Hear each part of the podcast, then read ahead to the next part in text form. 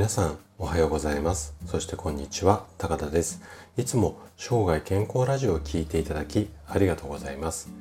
今日はねサプリメントについて話をしていきたいなというふうに思います。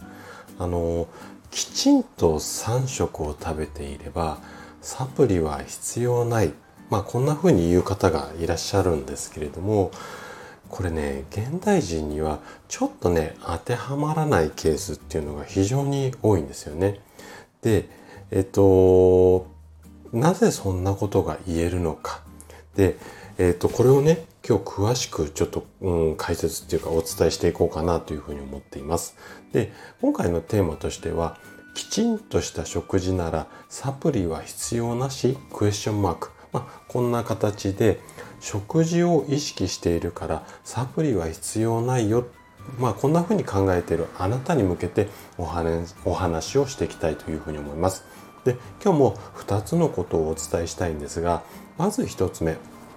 現代の食生活事情についてのお話とあと2つ目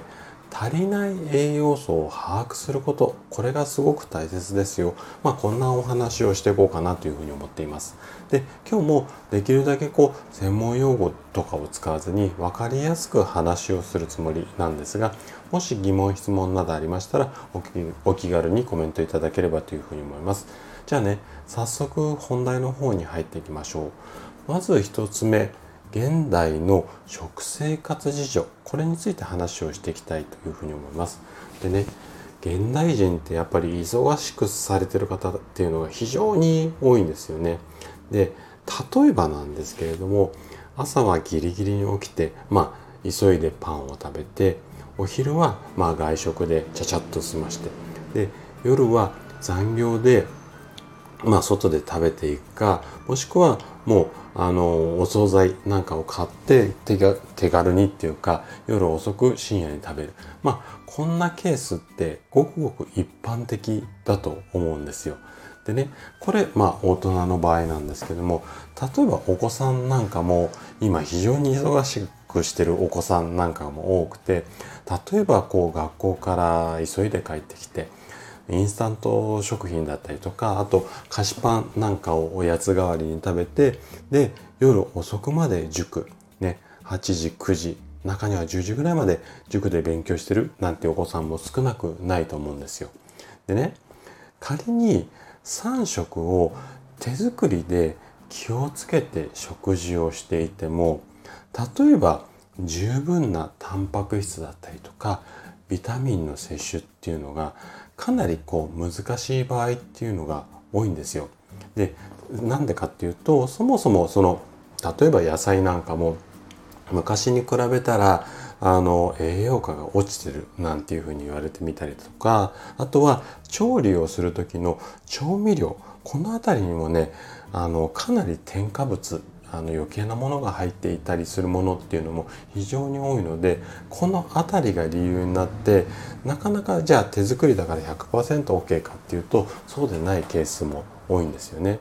でね私たちの人間の体っていうのは、まあ、細胞が寄せ集まった、まあ、いわゆる集合体これで人間の体っていうのが構成されているんですけどもでこの細胞が、まあ、定期的に入れ替わっているんですよね。でこれを新陳代謝なんて言ったりするんですけどもでこれ細胞だけじゃなくて血液についても同じことが言えて数ヶ月経つと古い血液がなくなって新しい血液が、うん、新しい血液になる、まあ、こういった入れ替わりっていうのが行われているんですよ。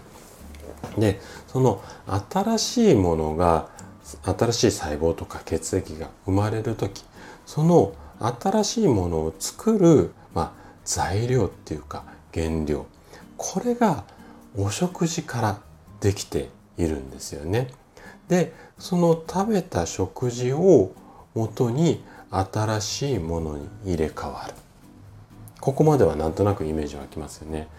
でその材料となるの食事食材っていうんですかねそれが先ほどお話ししたようなまあ足りない栄養素がっていうものになってくるんですよね。でこの状態だと体に良い細胞だとか血液これが作れる可能性っていうのは非常に低くなってしまって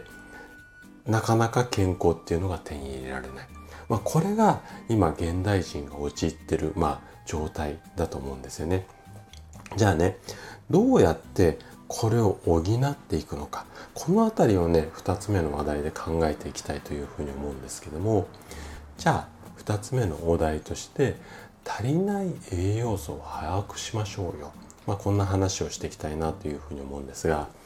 で先ほどお話しした通り現代人って一般的にはタンパク質だったりとかビタミンこの辺りがねすごく不足してますよっていうふうには言われています。でタンパク質に至っては慢性的に不足している人がもう8割9割まあこんなデータもあるぐらいのものなんですよね。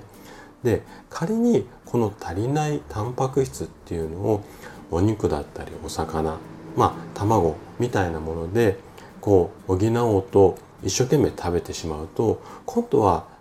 それはそれでカロリーオーバーになるっていう心配があったりします。で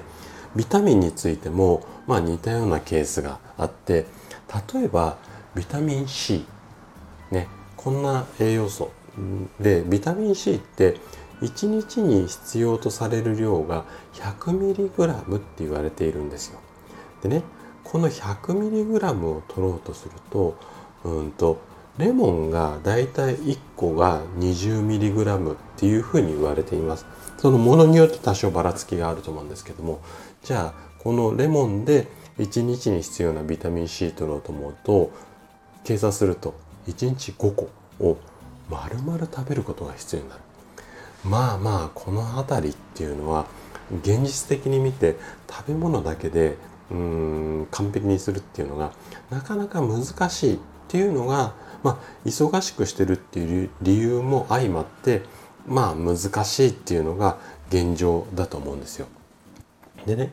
それを補うために足りない部分をサプリみたいなものを使うっていうのはまあ理にかなった方法なんですがなんですがなんですよ。ここが今日一番お伝えしたいところなんですけどもこれねじゃあ安易にサプリ使っていいかっていうとここも注意が必要なんですよ。どういうことかっていうとあなたの体の中でどの栄養素がどれぐらい不足しているのかこれを確認するのが非常に重要でその足りない部分確認した上で足りない部分だけを補うっていうやり方が一番重要なんですよね。で先ほど言ったタンパク質が足りてませんよビタミンが足りてませんよこれはあくまで一般論なんですよ。なのであなたがもしかしたらタンパク質足りてる可能性もあるわけですよね。でタンパク質足りてる状態でさらにタンパク質を入れてもまあ意味がなかったりとか反対に取りすぎて余計良かれと思ったのが悪くなってしまったりとかビタミンにも同じことが言えるんですよね。なのでじゃあどうやって自分の体で足りてるものと足りてないものを把握するかこれをねもう方法一つなんですね。あなたの血液検査のデータ会社とかで健康診断やっていますよね。そういった血液検査のデータを分析することで足りない栄養素これが確認できるんですよ。なのでその分析をして足りない部分をお食事でお食事で補いきれなかったらサプリメント。こんな形でやっていくのがまあ理想的な形でで私の治療院でもあの血液データの、うん、結果を見せていただければそれを定型のお医者さんが分析する、まあ、こんなサービスをしているのでもしご興味ある方は、まあ、個別にご連絡いただければその辺りご案内させていただきます。でこういった栄養の診断っていうのをサービスやってるとその栄養状態だけじゃなくて病気の診断特にがんとか生活習慣病この辺りもねちょっと簡単に検査できるのないのとかっていうご相談もいただくケースが多いんですよね。でそこでまあ自宅でね自分で指先からこう血を取って簡単にこう郵送で検査ができる、まあ、こんなキットなんかもあるのでこの辺りはえっ、ー、とね、えー、このラジオの音声の概要欄にブログのリンクを貼っておきますのでこのブログの中でそのうんキットのご紹介なんかもしていますので、まあ、そちらなんかご興味あればあの参考にしていただければいいかなというふうに思います。はい。ということで、今回はサプリメントについてお話をさせていただきました。最後まで聞いていただいたあなたがですね、食事だけで栄養が取れない。まあ、このリスクをしっかりと理解することで、確実に健康に近づくことができます。人生100年時代、この長寿の時代をですね、楽しく過ごすためには、健康はとっても大切になります。是非あなたにとって必要な栄養素、これをね、しっかりと把握して、生涯健康を目指していただけたら嬉しいです。それでは今日も素敵な一日をお過ごしください。最後まで聴いていただきありがとうございました。